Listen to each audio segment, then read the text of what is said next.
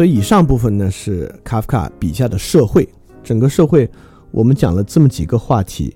一个是讲了社会中人与人的关系，就是卡夫卡小说中的人与人的关系大致都很糟糕；第二个呢讲了一个很重要的话题，就卡夫卡笔下人的自我成名与自我证明，就是这个人在不断的做自我证明，证明自己存在，证明自己有价值，但是也都不得，与与与我们今天社会对照的一个关系。那第三点呢，就是讲了这个无神的社会之后，社会必然性法则的诱惑。就任何社会在一个无神社会之下，都会给你创造某种必然性的法则，而所有人对这个必然性法则的盲目遵从呢，会导致这个荒谬的结果。在卡夫卡的笔下也是很多的。那第四个就是官僚体系，就整个社会自动化的官僚体系对人的异化作用，在卡夫卡笔下是怎么呈现出来的？嗯，在整个讲述过程中呢，我我们很重的将汉娜·阿伦特的观点。与卡夫卡进行了对照，但这两个人本来很有渊源啊。就汉娜·阿伦特在这个极权主义的起源和这个人的境况之中呢，都引过卡夫卡小说作为这个里面的例子。在汉娜·阿伦特早期的寓所里面呢，也没有什么别的作家的画像，在在屋里唯一的作家画像就是卡夫卡的画像。他也写过关于卡夫卡的文章，所以说卡夫卡确实对他的思想有很深的影响，当然肯定没有海德格尔影响大啊。那我们接下来讲的呢是卡夫卡小说中体现出的超越性。呃，超越性大概意思，我们之前讲很多话题都提到过这个，大致意思就是说呢，人能够超越其现有的价值、现有的存在。如果你相信宗教呢，那宗教就是你超越性的根源。你最后因为神的缘故呢，可以超越你现在的身体，超越你的肉体，获得永生啊等等的，或者。如果你是个国家主义者，是个民族主义者啊，你认为，嗯，透过融入到整个民族的洪流之中，我可以超越我自己的存在，嗯，成为中华民族伟大复兴的一个环节或者一个要素吧，这都是某种超越性。那卡夫卡的小说中呢，就有很强烈的超越性的色彩。虽然卡夫卡用反面去描绘他，他把它写得很荒谬，这些人没有超越性，恰恰是因为卡夫卡对于超越性的追求。才能得出这一点。我们知道卡夫卡曾经有一个未婚妻啊，就两次与他订婚的那个人，嗯，他就曾经写卡夫卡，或者跟旁人谈起卡夫卡，还是写我有点忘了。但他就说到卡夫卡，他说到，就这个人啊，是我从来没有见过的，对对真理追求的这么重的一个人，就是他完全为了真理而活，就是这么的一个人。所以说，嗯，就像虽然维特根斯坦讲啊，真理不可说，善啊美啊都不可说，但实际上呢，他比谁都在意真理，比谁都在意美善这些事儿。卡夫卡也是一样，就卡夫卡笔下的世界一片灰暗，没有真理，没有美善，没有超越性。但卡夫卡呢，比谁都在意超越性。而这里面呢，恰恰我们知道，哲学家大概就是谈这个超越性。不管康德谈这个鲜艳，这个鲜艳就叫 transcendent，transcendent 就是其实就是超越。所以你看，我们有时候又把鲜艳翻译成超艳，就这里面已经包含了超越性的存在。不管是柏拉图的理念。亚里士多德的实践，其实最后都要说这种超越性，嗯，再更不用去谈神学啊这些事情了。那超越性呢，在哲学家呢，就是以形而上学的方式谈，汉娜·阿伦特也这么谈，但是文学家呢就不能这么谈。呃，像叶芝，就是著名的叶慈，我们我们这上上期也讲了，他就说过一句话：当我用尽力气用一个短语概括一切，我说人可以体现真理，但是他却无法明白真理。所以，我们可以说文学家这么去理解世界啊，人文文学家用自己笔下的人去体现真理，因为我们知道我们无法用道理去明白真理，所以我们把人置于到一个环境之中，用他的行为，用他的反应来体现这个真理。所以说，二十世纪文学有一个很重要的一个走向啊，就是文学内在特征深层化。它比起以往，比如说，嗯，巴黎圣母院啊，或怎么样，它描述把一个人置于一个。表层的冲突中去，谁在压迫他，他在如何反抗，他怎么反抗，他成功了，他失败了。而比如说我们讲的陀思妥耶夫斯基或卡夫卡的小说呢，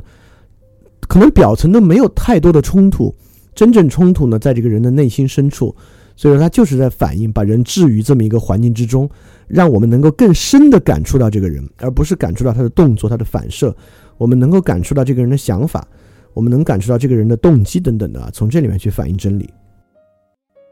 所以说，有一个文学评论家对卡夫卡的小说是这么说的啊：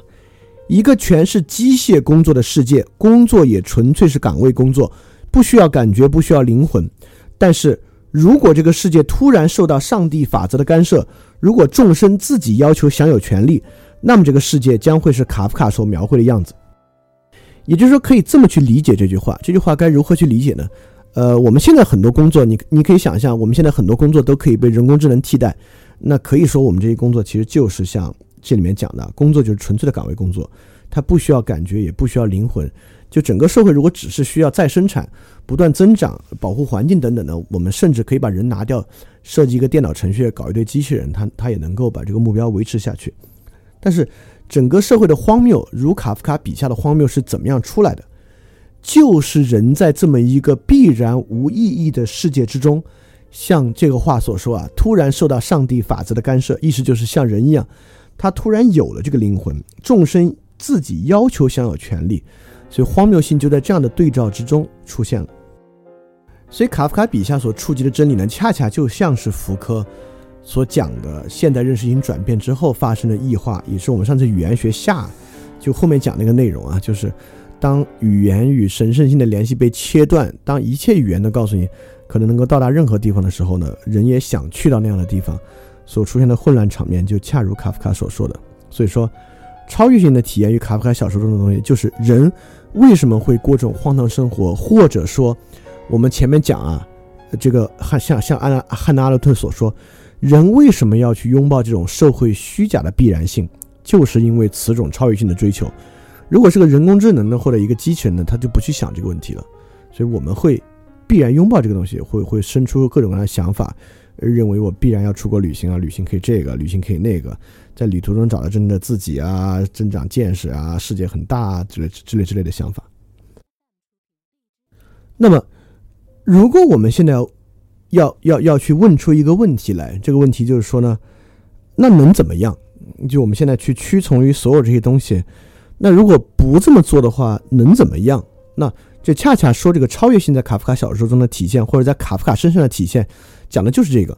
那卡夫卡是如何看待自己这种特征的？卡夫卡如何看待自己？就像他的这个未婚妻说的一样，他一定要求真，就他一定追求的超越性来源于什么地方？卡夫卡对自己有有一段这样的自述，他这样讲的，叫做：“据我所知，生活要求的东西，我身上一样都没有，有的只是人类普遍存在的弱点。因为这个弱点，我大力吸取了我们这个时代消极的一面。如此看来，弱点倒是一个巨大的优势。这消极的方面与我非常接近，我没有权利与之斗争，只有从某种意义上把它体现出来。为数为。”为数极少的积极的方面和消极到极点能够转化为积极的方面，我身上没有沾到一点点。基督教之手的力量越越来越弱。他曾经把科尔凯郭尔引入生活，却没有把我也一样引入生活。犹太人祈祷用的披巾越飘越远。犹太复国运动者抓住了一角，我却没有抓住。我是结局吧，或者是开端。这话超好啊，就好到我愿意，我愿意再念一遍。真的，真的说的非常好的一句话，所以我把它再念一遍。据我所知，生活要求的东西，我身上一样都没有，有的只是人类普遍存在的弱点。因为这个弱点，我大力吸取了我们这个时代消极的一面。如此看来，弱点倒是一个巨大的优点。这消极的方面与我非常接近，我没有权利与之斗争，只有从某种意义上把它体现出来。为数极少的积极方面和消极到极点。能够转化为积极的方面，我身上没有沾到一点点。基督教之手的力量越来越弱。他曾经把科尔凯郭尔引入生活，却没有把我一样也引入生活。犹太人祈祷用的披巾越飘越远。犹太复国运动者们抓住了一角，我却没有抓住。我是结局吧，或者是开端。所以说，呃，为什么说卡夫卡是一个有哲人气质的文学家？就如果你还不能从卡夫卡的作品中读出哲学意味意味呢，那你从卡夫卡这段自自述之中呢，就一定能读出这样的哲学意味。就你可以想象啊，在这样的作品背后，他已经想到了多深的一个方向。呃，虽然一个作家认为真理不可能被明白，真理需要通过故事体现出来，因此卡夫卡夫卡不去写哲学书，而去选择写小说，用文学去表达，但绝不代表这个人脑子懵懵懂懂。就没有想过这些事儿。通过这样一个自述呢，你当然能够明白，他当然想过这些事情，而且他想得非常之深。对于超越性的一点，卡夫卡想得非常之深。可以说，在这里面呢，可能找到了我们刚才问的那个问题啊。那我们现在又能怎么样呢？我们现在除了屈从于这些必然性之外，有什么样的线索能够能够帮助我们可能走出这样的生活呢？当然，你这么说起来，跟黑格尔讲的那个向死而生啊，就太像太像了。置之死地而后生啊，本真生存啊，就非常像，就是卡夫卡跟黑格尔说到一一条路子上去了。也就是说呢，卡夫卡认为自己非常幸运，幸运在哪里？就是因为他身上一点积极也没有，生日常生活的东西他也追求不了，他身上有一堆弱点，这堆弱点呢引向他过了一个非常非常消极的生活。这个消极啊，还不是说我活得糟这样的消极，更多的呢其实就是超越性意义上的消极。因为他后来讲了，科尔凯郭尔的宗教特征呢，我没有。就能够将生活过得宗教化的方式我没有，他也讲了犹太复活运、犹太复国运动啊，就犹太的政治运动、犹太复国运动这种国家主义的东西呢，我也没有。因此，从某种程度上呢，我是绝对的虚无的。但最后一句话他讲的很好啊，我是结局吧，或者是开端。也就是说呢，卡夫卡其实说的非常明白了这段话，就是因为不管是世俗生活。残留的宗教生活，或是国家主义，我一概不信，一概没有，因此，我才可能因为这么悲惨的一种生活，而抓住了某种很可能他自己被称为是开端的东西。当然，我我我我有点不明不明白这点在当前的现实社会之下怎么去指导每个人的实践啊？我我又有点觉得他可能对指导实践没有没有什么作用，因为难道你要求人不看任何电视剧或综艺节目，或者你要求他过一种禁欲主义的苦修图的生活吗？我也认为没有，因为卡夫卡其实也并没有过苦修图的生活啊，他并不是那种把自己锁到深山老林的。也就是说，我我们可能能找到两方面，就是有一种人呢，呃，我们管他叫乐天派吧，就是他每天都可以乐呵呵的过。但卡夫卡呢，可能是个真正的悲观主义者，就是他在一个城市里面生活，他其实当时在作家圈呢也小有名气，有很多人挺喜欢他，他的作品也被翻译成外国文字，但是他依然觉得自己一无所有，觉得自己什么也不是。也就是说，如果讲苦修图呢，我们讲的可能是某种外在的东西，讲的是某种外在的痛苦，某种外在的压力。但是我们从卡夫卡身上呢，其实讲的是某种内化的压力，也就是说，他可能不需要这个人衣不蔽体、食不果腹，但是这个人具有某种内在的不满足，具有某种内在的批判力，这个内在的批判力拒斥他每天在过着的生活，因此他可能能够到达那个东西。所以说我非常明白，在今天这样的一个后现代的社会里面啊，这样的高楼、这样的外卖送餐服务、这样低廉的。呃，这个视频会员的价格，就没有人能够完完全全脱离这样的生活。你如果你生活在城市里，是不太可能的。但是不是可能有一点点内化的东西在里边啊，能够促使你改变它？或者这么说，内化呢，其实也不是说你就打心眼儿里觉得我每天吃这些饭都是在吃屎，就是。美食与我毫无意义，我就一点也不享受美食，也不是，在卡夫卡身上反相反体现出来的是一种矛盾。我我们知道卡夫卡有非常丰富的感情生活，也有有一点点像性瘾症一样啊，他他对于性的追求是非常非常狂热和强烈的，他跟很多女人有有有有这样的情妇或者情人的关系。但卡夫卡自己对女人有这么一个表述，当然他们女人说的很不好啊，但但其实他是在说他自己。所以，女性的听众不不要觉得受到了冒犯。他有这么一个表述：有种生活你必须与他做斗争。女人更直截了当点儿，或许应该说是婚姻是这种生活的代表。这个世界诱惑你的手段与证明这个世界只是个过渡的标志，两者是相同的。情况确实如此，因为只有这样，世界才能诱惑我们，这符合实际。讨厌的是。等到我们被诱惑了，我们就忘记了证明物，所以实际上是最好的东西把我们带坏了。女人的凝视又使我们上了他们的床。当然，卡夫卡一方面肯定相当的享受啊，不然他也不必要一再换个地方就谈恋爱。他去这个疗养院就跟就跟这个谈恋爱，又换个地方又跟别人谈恋爱，就他事实上是在经受这样的诱惑，也没有经受住这样的诱惑。但相反呢，卡夫卡确实对自己的精神世界呢相当相当的敏感，在这个敏感之下呢，他生出了这种矛盾性。这种矛盾性就是他一面确实很难抵御这样的事儿，另外一面呢又打心眼里觉得那东西不好。就像其实城堡里面有很多这样的情节啊，就这个主人公 K，嗯，他一方面好像显对自己未婚妻还真是个事儿，但他脑子里一想到别的女人呢，他脑子里想入非非，就明显的他未婚妻都能看得出来的这个地步啊。所以这种矛盾性可能。是相当真实的，可以去抓住的一点。因为我刚才也讲了，在这样的大城市之中呢，我们不可能有办法可以完全脱离那样的生活。但是不是可以在自己的内心去生出一点这样的矛盾性，来让这个矛盾性成为你超越性的根源？所以卡夫卡，呃呃，但一定要说这个矛盾性是势均力敌的呢，我也并不相信。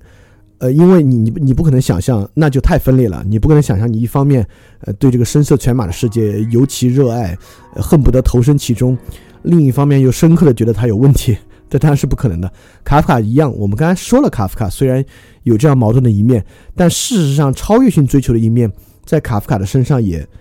也更底层。呃，比如他就说过这样的话：，其实只要人的精神与肉体脱离，情况就注定是刚才说的那样，因为有了身体。我们陷入感官的世界，呃，感官世界往最好里说是虚幻的，往最坏里说是邪恶的。只有精神世界，此外别无所有。我们所说的声色世界是精神世界的恶。所以这里可以看出，刚才那个两相对照之中啊，卡夫卡确实对于女人尤其的难以抵御，或者对声色世界呢，他也受其诱惑。呃，但其根本上，卡夫卡其实自己想得很明白，嗯，他要的是精神世界。他认为呢，只是这个声色犬马的世界，是精神世界的恶，是阻碍他达到精神的一点。所以其实他更本着，他更本真的追求是一种精神性的追求。对，所以他后面接着还说过一句，就是刚才说那个声色世界是精神世界的恶啊。他接着说，我们所说的恶，只是我们永恒发展过程中瞬间的要求。那说的就 对吧？就是我们不管是食欲还是性欲啊。只是永恒发展之中的瞬间要求。我们也知道，就是你吃再好吃的东西呢，是不或者是 sex 的过程，那结束之后，它立马就呃消沉下去了，直到你再次生出这样的欲望为为为止。所以说，卡夫卡他知道有一个永恒的发展，瞬间的追求呢是这样的追求。当然，对今天绝大多数人的问题就在于呢，你没有那个永恒的发展，所以说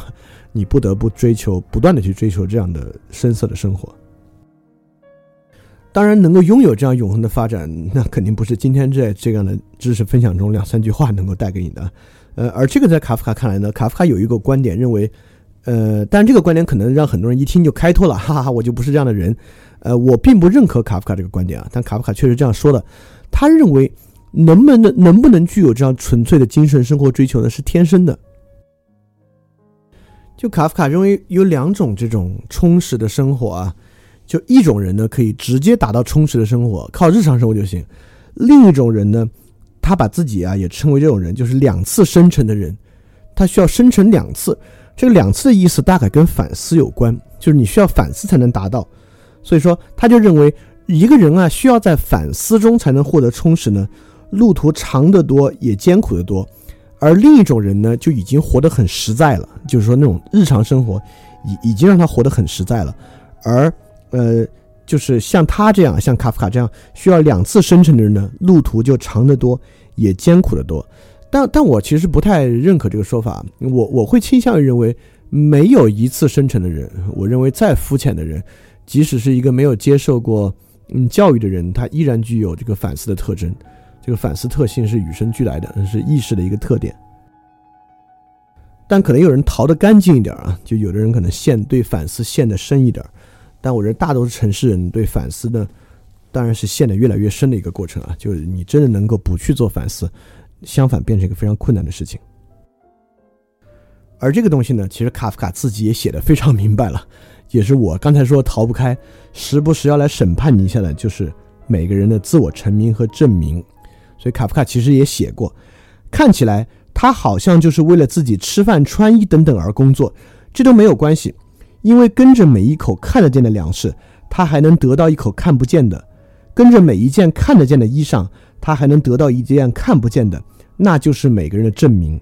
所以卡夫卡其实知道，食品不是食品，衣服不是衣服。在，因为他那会儿已经是消费社会的早期了。在这样的之后呢，其实是每个人的证明。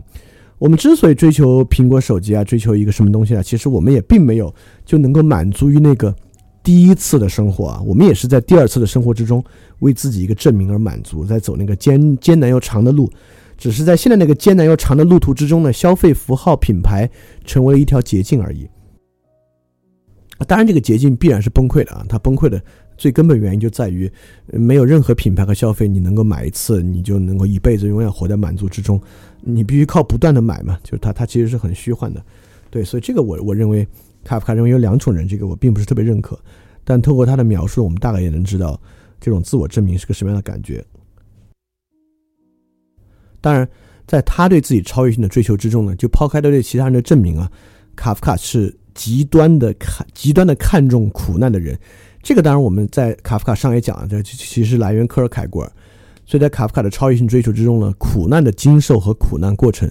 成为了他最核心的一个要素。他说，苦难是这个世界的正面因素，实际上它是这个世界与正面事物之间的唯一联系。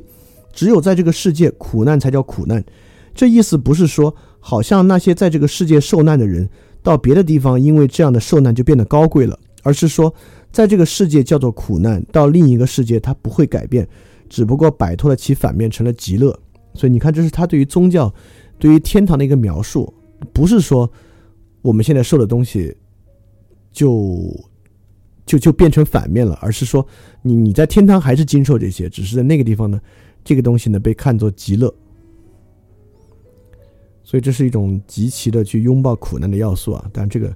应该说直接来源于科尔凯郭尔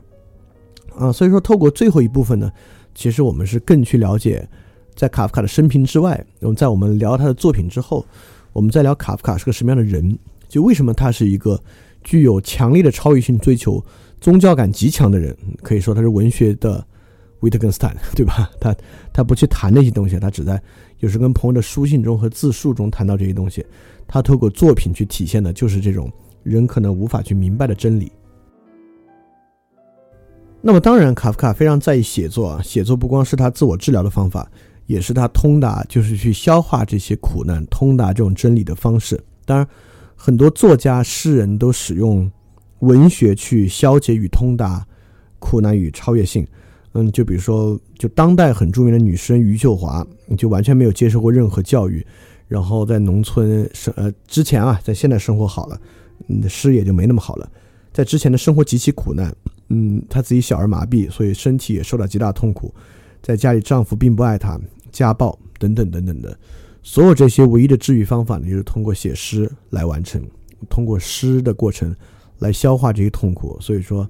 在他最痛苦时候写的诗呢，都都极好，就是那种诗意直接留在血液里的那样的一个人。对卡夫卡也一样，但我们确实能看出另外一个问题啊，我我可以举个数据，我可以举个数据，我们都知道啊，互联网是大踏步前进的，嗯。而且我举的是网络阅读的增速，而且我们知道网络阅读啊，跟这个严肃文学关系差太远了，根本不是一回事儿。大多数网络阅读呢，其实是那些网络小说啊，什么霸道总裁什么的。那但即便如此啊，我们知道网络阅读的主力军就是那些东西，不管是鸡汤啊，还是玄幻修仙小说，网络阅读的增速是十三点三，每年就近几年的增速。这个十三点三在互联网里面啊，几乎是非常非常少的一个了。就视频网站呢，动不动就是七八十、上百的百分之百的速度的增长啊，每年的增速，所以可以能看到呢，嗯，虽然卡夫卡在文字中求得自己的生存之地，余秀华用文字证明自己的存在，但这个时代呢是文字丧失力量的时代，我们越来越觉得文字没用，我们都不必去讲文学有没有用或者思想有没有用，文字就没有用，连这个就最。娱乐性的文字都不如娱乐性的视频和娱乐性的图像有用。你这文字确实是褪去其神圣光环的一个年代。而如果你去看看各个卖书的网站啊，比如亚马逊、京东呢，你还会发现一个好玩的东西。就为了区分这样的东西啊，文学在这里面是个很奇怪的类目。比如说，京东呢有这么三个东西，一个叫小说，一个叫文学，一个叫青春文学。这三个里面装的是很不同的东西。也就是说，至少在京东看来，他们小说类目里的小说呢，并不能算作文学，而青春文学里面讲的那些东西呢，也不能算作文学。所以，大概什么是文学呢？我们也能理解啊。小说里面当然就是那些畅销小说，玄幻、修仙、悬疑。那青春文学呢，就是情情爱爱，然后青春散文啊，鸡汤。那什么是文学呢？说白了，就是大家都不爱看的、卖不太出去的，说起来呢又呃觉得似乎有精神啊、有力量啊、有思想性的那些东西们，被称为文学。凡是好卖的、人们愿意读的呢，被称为小说和青春文学。那分出来的文学什么意思呢？也就是说，大家去不关注的一些。这这有个很有很很有趣的东西啊，也也就是说，我我们说哲学啊，或者因为哲学就更更没谱了，或者哲学或文学吧，嗯，你随便去问一个人，文学好不好，哲学好不好，他大概会觉得好，他心里也会觉得呢，他肯定有用，就哲学和文学有用，如果能行的话，当然好了，但他为什么不去看呢？或者为什么我们不看呢？为什么我们不写文学呢？为什么我不写作呢？它大致有两个原因，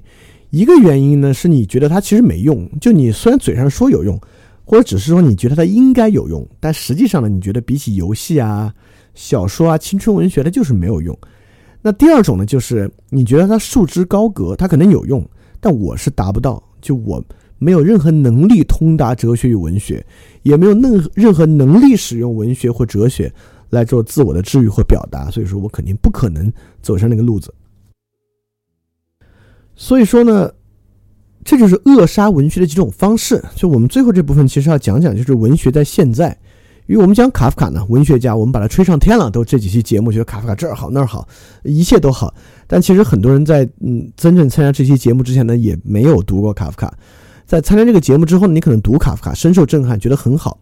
但会不会平移的去读其他这种所谓的严肃文学呢？去读读博尔赫斯，读读陀思妥夫斯基等等等等，可能也不会。你可能转向。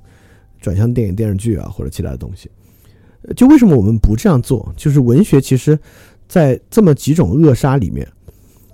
第一个呢，就是文学的技术性。文学跟哲学一样，我们认为啊，一说到文学，我们认为，哎呀，这就是一套一一套复杂的技术，它有这个比喻、那个描绘方法、这个流派、那个流派，这个东西叫文学。一旦它有技术性呢，它就被放进这个技术世界。我们知道，我们接触很多技术啊，演讲的技术啊，与人沟通的技术，心理学的技术，所有技术都要对应一个目标。嗯，这个目标有的是短期的，比如说你要理财的技术呢，可能后天你的资金收益就会上涨。呃，心理咨询的技术呢，你要心理学的技术，你学学呢，今天晚上就会好受一些。但文学和哲学的技术代表这么一种技术啊，它既复杂，它收效收就长，就它巨复杂不好学，而且我们相信这种技术的回报周期呢，可能相当长，你需要可能。我们可能都觉得它有用，它可能对人、对对对生活、对生活啊，还有根深蒂固的作用。但是它的回报周期呢，可能起码是一两年的。所以我们总是愿意去选择那些短期性的技术。所以将文学技术化是扼杀文学的方法，特别在这个技术世界啊。但确实很多网络文章呢，将将文学技术化。呃，读懂这个文学家的十个钥匙啊，那种文学流派的三个特征啊，等等等等，都是我们将文学技术化的方法。第二种呢，就是把文学变成某种价值的批判，嗯，比如说，寻根文学是要批判这个，后现代文学是要批判那个，然后启蒙启蒙文学是要批判这个，浪漫主义呢是在批判那个。但我们今天的人呢，最不爱听的就是这个东西。我们最不爱听谁来批判，尤其是我们特不爱听谁来批判我现在的东西。比如说，我们知道哪种哪种文学，比如就是卡夫卡吧，卡夫卡文学在批判这种现代生活方式，你你就特不爱听，你你老觉得现在活得挺好的。就凭什么有人来对这个东西指手画脚、说三道四的，对吧？所以非常强调文学的价值性批判呢，也是扼杀文学的一个方法。但其实我们这次介绍卡夫卡，我们会发现，我们就从技术性来讲啊，就卡夫卡，你确实很难说出他的文学是某种技术啊。就那个东西真要通达他的话呢，更多还是靠感受。而且我们也知道，卡夫卡当然是现代性批判了，强烈的现代性的批判，荒谬等等的。但他的批判呢，又不是那种价值观性的批判，对吧？卡夫卡并没有在文章里面强烈的说这个不好那个不好，把 K 塑造为英雄也不是。在卡夫卡小说《城堡》里面的 K 也是一个非常窝囊、很荒唐的一个人啊，他自己的反应也说不上多好。所以说，就文学的批判性是我们这个国家的文学语境特爱谈的，嗯，特别爱批判封建啊，批判资本主义等等的，这也是扼杀文学的一个方式。第三个方式呢，是某种时代文献，我们就认为文学啊，一定是根植于它的时代，是在在那个时代之下写，就包括。我们在讲卡夫卡，我们也讲也讲卡夫卡的时代，呃，但我可没有说卡夫卡的文学仅仅属于他的时代啊。就我们今天会有这个特征，我们会觉得我们我们早已不是这个沙俄的时候了。所以，我我现在是读契诃夫或者读陀思妥耶夫斯基有任何意义吗？因为好像他只属于那会儿，或者海明威的小说属于二十年代的美国，他是在那个背景之下去写的。我们现在跟二十年代的美国应该没有丝毫相似的地方。所以说，如果我再去读它呢，可能没有用。我们会认为，强烈的认为，由于文学是一个时代的文本，是一种时代文献呢，它就完全没有用。我们强烈的链接文学与它的时代，可能会让我们认为今天不必去读以往的东西。所以这也是一个很大的问题。当然，文学最严重的问题，最严重的扼杀文学的方法，就是我们今天将文学从小说和青春文学中剥离出来的方法。就进入二十世纪之后，文学有一种病，这种病就是在定义什么是文学，而什么不是文学。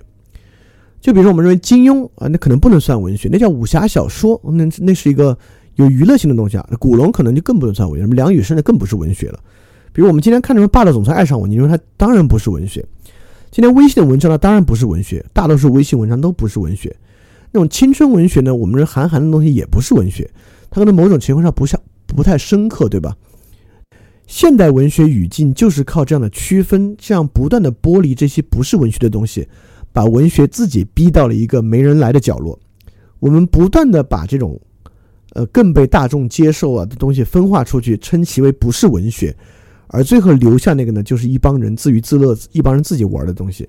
所以这个我我们也也能看出，呃，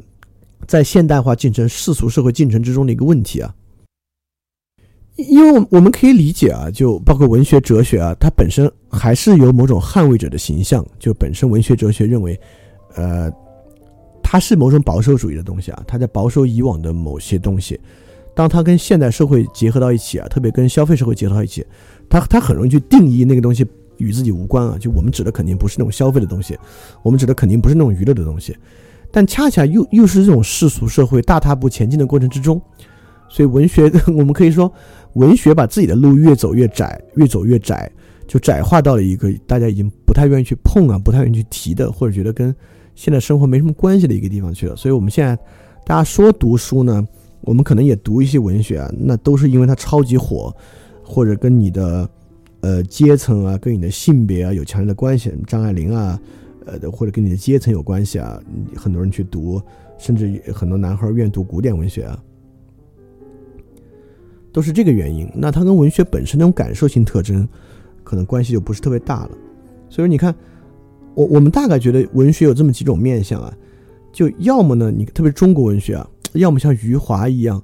这种文学呢是残酷写实，余华、贾平凹、莫言这种残酷写实的文学，这个我们当然觉得这当然是文学啊，但这个跟我们生活一点关系没有。第二种呢，像卡夫卡，还有很多后现代的王小波这种的，就是这种荒诞嘲讽。就这种文学，我们也认为，我操，有什么可荒诞嘲讽的？现在生活，现在生活比蜜甜，每天玩不就完了吗？有什么可嘲讽的？那我们认为第三种文学呢，那就是那种叫铁笔铮铮吧，批判性的文学，这儿不对，那儿也不对，这个也不好，那个也不好，这个不行，那个不行，批判性的文学。那这种呢，又是我们现在可能最讨厌的嘴脸啊！就为什么为什么要出来说这不好那儿不好？不是都挺好的吗？所以说，你看。我们现在认为文学可能这几种，我们大家会认为这就是文学了。如果你写成这样呢，那它当然算作文学。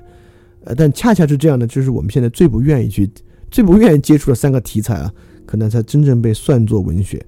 那我们今天大家去写、去读的这种世俗与消费中心主义的东西呢，就比如现在各路征文愿意去接受，或者说我们能看到它很容易、很容易被改编成电视剧的这些新的东西呢，它都被划在这个之外了。但文学是不是就必然的走向刚才所说的几种面相，那要不然铁笔铮铮，要不然荒谬嘲讽，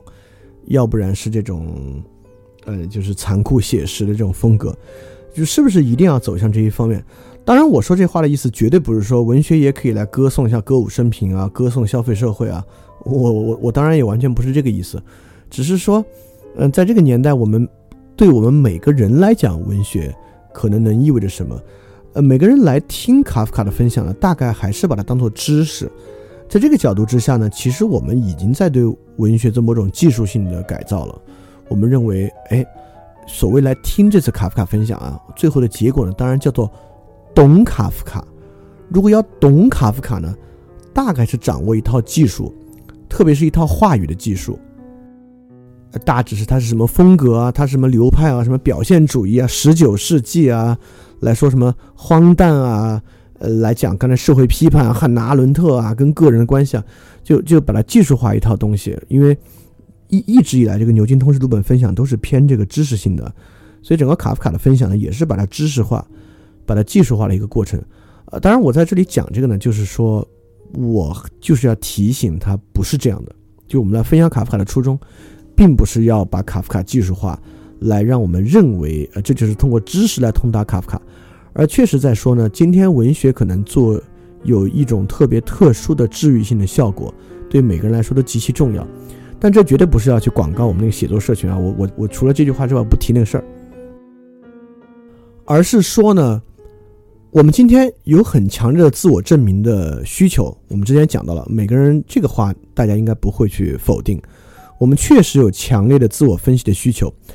但这种自我分析需求今天在被什么东西满足呢？今天在被狗屁心理学满足。我我为什么叫狗屁心理学啊？就是它实际没有任何道理。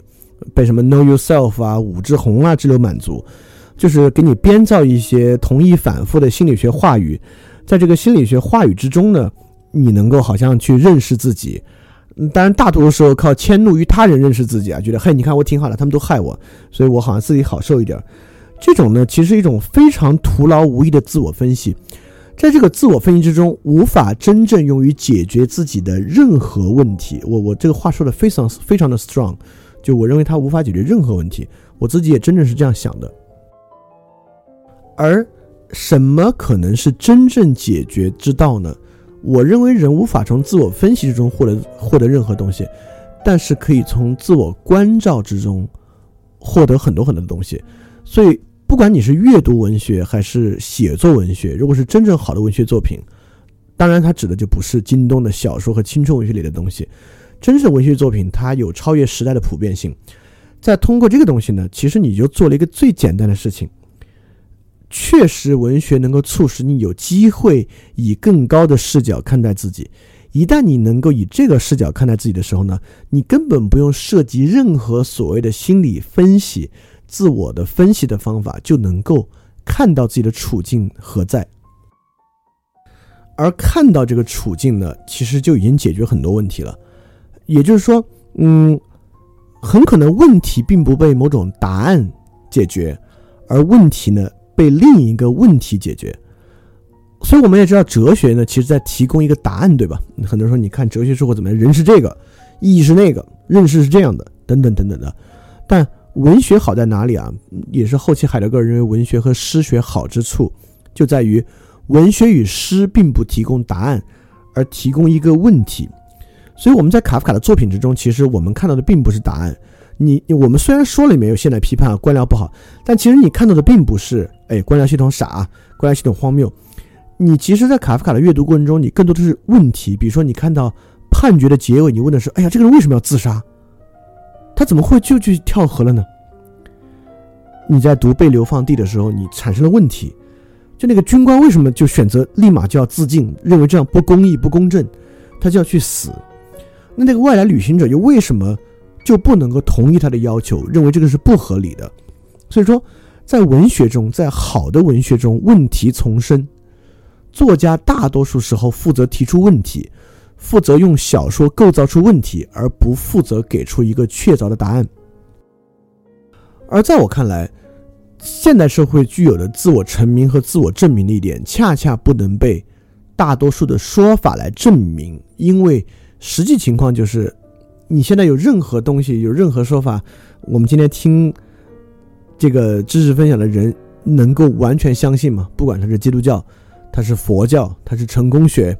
他是社会地位，他是一种消费，他是时尚，就任何东西，任何一样东西可以满足你全部的自我成名与自我证明的困境吗？当然是不能。在这种不能的情况之下，什么东西能够带给你更高的视角呢？就是问题。透过问题的提问，你能够以更高的视角看待自己。卡夫卡有个表述的，写作给予的慰藉，让他从杀手的行当里跳出来。杀手的行当是个比喻啊，他这么说的，在这个行当里，每一个行为紧接着就被自我观察否定，让他可以形成一种更高层次的审视，更高层次的，而不是更敏锐的。越有高度，从杀手的行当就越难获得，就越能遵照他自己的运行规律，其轨迹也就越难预料，越让人愉快，越向上升。也就是说，所谓杀手的行当，在卡夫卡看来，应该是一种精密敏锐，代表了某种现代色彩和现代特征的某种行为。而在卡夫卡看来呢，透过写作给予的慰藉，就是从这种精密的、讲究细节的。敏锐之中跳出来而获得而获得一种高度，我们说的简单点儿，就可以说其实获得一种高度。而这个用处实现是非常简单的，就卡夫卡一定从科尔凯郭尔这个表述中获得了很多的养分，或者他，或者我们可以说他一定十分认可科尔凯郭尔这个表述，就说个人不能帮他，不能呃个人不能帮助，也不能挽救时代，他只能表现他的失落。但我们知道科尔凯郭尔是个很。呃，一一方面可以说是悲观吧，但一方面就活得很坦然，活得很从容的一个人。也就是说，在科尔凯郭尔看来，表现出这种失落，就已然能够在自我沉迷与自我证明上获得极大的收益。而卡夫卡也是这么这么去实践的啊。但但我们就要想了，为什么深刻的表现出这种失落，并没有帮助，也不能挽救其时代，却能够获得这么大的效果？也就是说，像卡夫卡的小说一样，构造出这么一种系统性的和逻辑性的幻觉、幻象、荒谬的空间，恰恰通达了人的本真存在。那，呃，我就这点呢，我我我认为，如果你要像我们今天这么讲述上，从道理上去理解它，它几乎需要运用到我们在维特根斯坦下和海德格尔下里面讲到的哲学观点。它大概与海德格尔，特别是海德格尔下里面讲到的诗学观点，就去弊啊。就是诗与美学去弊的观点具有相当相当的这个关系，所以说今天我我也不认为我用有限的时间能够把这个讲明白。如果如果你听过海德格尔下的话呢，你你可能已然明白了；如果你没有听的话呢，你可能会有点问题。你你有机会应该回去听一下。但是在现在，我还是想尝试性的多说几句，看能不能让现在可能还有点迷糊的人能够稍微多清楚一点。也就是说，我们将其与现代心理分析做对照，我们会发现，现代心理分析啊，不管是武志红还是 Know Yourself，都以非常确切的方法在告诉你，你之所以有这个想法，是因为这个原因；你之所以有这个想法，是因为那个原因。你你如果要解决它，你就可以这么做；如果你要解决，就可以那么做。但我们其实非常明白，他们的说法都相当的片面，甚至错误。甚至就是编出来让你转发的一套说法，所以说 是这样的。因为如果武志红啊、Know Yourself 啊，任何心理学的东西那么厉害的话，他们不用每天写文章嘛，他们就写一篇文章，把这个道理说明白了，你读完了不就完了吗？你读完之后你就豁然开朗，解找到方法，就每天用那个方法去实践就行了。他为什么要每天写文章呢？对吧？就他们其实任何文章、任何确切的说法、方案、治疗手段。本身都是一个歪曲和误解，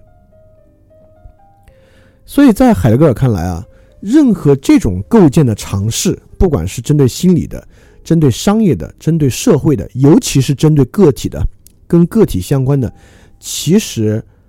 比起他说清楚的部分，他掩盖了大多数你没有说清楚的部分。嗯，我们就拿这个武志红所谓的巨婴现象来说，也就是说。中国现代成熟成年人遇到的问题是他们还没有长大，这么一个表述，比起他说出来的部分，就比起他说明人其实还不够成熟这么一个简单的道理，他掩盖的更多的更复杂的问题在其中。也就是说，他说出来还不如不要讲，就因为他说了这点，有更多真正的东西，有更多复杂的东西，就在这句话里面被掩盖了。所以这是某种海德格尔的观点。海德格尔认为呢，呃，真理是去蔽的过程，就是蔽啊，就是把它盖住啊，也就是说，真理呢是把这个盖住的东西打开的过程。那么在海德格尔看来呢，类似武志红这样的观点，或者类似任何这种表述呢，其实他在尝试打开，但打开的同时，他把几乎一大片全部盖住了。所以透过这样东西呢，你是绝不可能通达那个真理，也也绝不可能在自己获得真正的。慰藉或者获得真正的视角的，但文学就这个卡夫卡自己的比喻就很好啊。什么叫更高的视角？这种文学的更高视角在这里面所展现出来的意味，呃，恰恰跟海德格尔说的相关。也就是说，呃，就我们就拿卡夫卡的小说比举例，就卡夫卡的小说没有给出任何答案，甚至给出了一个问题。就比如说判决最后的问题是这个人。为什么会选择真正的跳河去死？而恰恰这个问题揭开了生活中我们所原来没有意识的一大块问题。虽然揭开的过程好像没有完全说明白，但确实促使你看到了很多你所之前没有看到的部分。就像我们在上的时候举例，我们说到，当你看了判决之后，这么一点之后，你就知道现实生活中很多人说这样还不如去死，或者说。如果让我经受这个呢，我会选择去死。它不是一句纯粹的玩笑话。就这样的表述呢，它严肃性，也就是说，判决这个小说仅仅是把严肃性用荒谬推到了极点。但事实上，在任何人日常生活之中，当他说出这个比喻的时候，你可能大多数时候认为它就是一个玩笑话，他就说着玩儿，他只是一个比喻而已。但其实，很多情况之下，它真的不是一个比喻。因此，我呃，我只是举了一个很粗糙的例子啊，但。但这个这个例子，我觉得我们说的够多了。今天卡夫卡的小说为什么呃比汉娜·阿伦特更早的体现了汉娜·阿伦特的观点，体现了科尔凯郭尔的观点，在上期里面体现了尼采的观点 等等等等。我们其实说的很明白了，也就是说，比起一个道理，一个小说在更好的展现某种真理，不管它这个真理是呃强力意志，呃这个真理是呃苦难是财富，呃不不不能叫财富啊，就苦难是真正通达真理的道路或怎么样。呃，它是指的某种模糊性，指的是某种虚无主义都 OK。也就是说，文学让你真正投入到一种场面之中，让你自己去感受，你自己去批判，调动出你的情绪去发怒。但情绪在海德格尔我们也讲了，海德格尔认为情绪是个非常关键的要素。所以从这个角度，当然自己创作会更更加有利啊。就你你自己，因为创作的过程，你你读的时候有时候一目十行嘛。就跳读跳过去了，因为现在微信带来一种很糟糕的阅读方式啊，就是你读什么都没法静下心来一个字一个字读，你都往下翻，一目十行的读。但如果你写的话呢，你总不能一目一笔十行的写，对吧？你写大致还是一个字一个字的写，你你就真正深到那个场景去，就深到你自己要描绘东西里面去，逼自己站在一个更高的视角看待那个问题，确实会有很好的慰藉效果，这是实话。所以最后我们讲了这个文学与现代世界啊。我们大致先讲了为什么现代人拒斥文学、排斥文学，就文学是怎么样被排除出去的，文学的毁灭过程是什么样？为什么今天我们都不相信、不再相信文学、不再需要文学了？但我我我我们又反过来从卡夫卡小说我们分析的这么多这么多的例子里面来看，我们从海德格尔的美学观点来看，为什么文学其实认为它相当的有用，它可能真正能够成为。卡夫卡所说的，也是汉娜·伦特所说的，也是哈贝马斯所提出来的。现代社会人需要自我成名，需要自我证明。这个自我成名与自我证明，像不断重现的审判一样，在拷问着我们每个人。为什么在这个过程之中，唯有文学，唯有艺术的表达与创作，可能是真正有助于这个过程的？就这么一个观点。当然，如果你今天还无法接受，你觉得哈，这个我我我可能还没有完全理解，没关系。我们也说了，嗯，在。完成了科学部分的讲解之后，我们会进入一系列的关于文学与艺术的讲解。所以，卡夫卡只是其中的开始，我们还会接下来去讲讲文学理论，讲牛津通识读本之中的其他作家，讲美术、艺术史等等话题，都是我们接下来几周会去设计的。所以说，我们我们可能不光从这一个作家，我们从更大的角度来看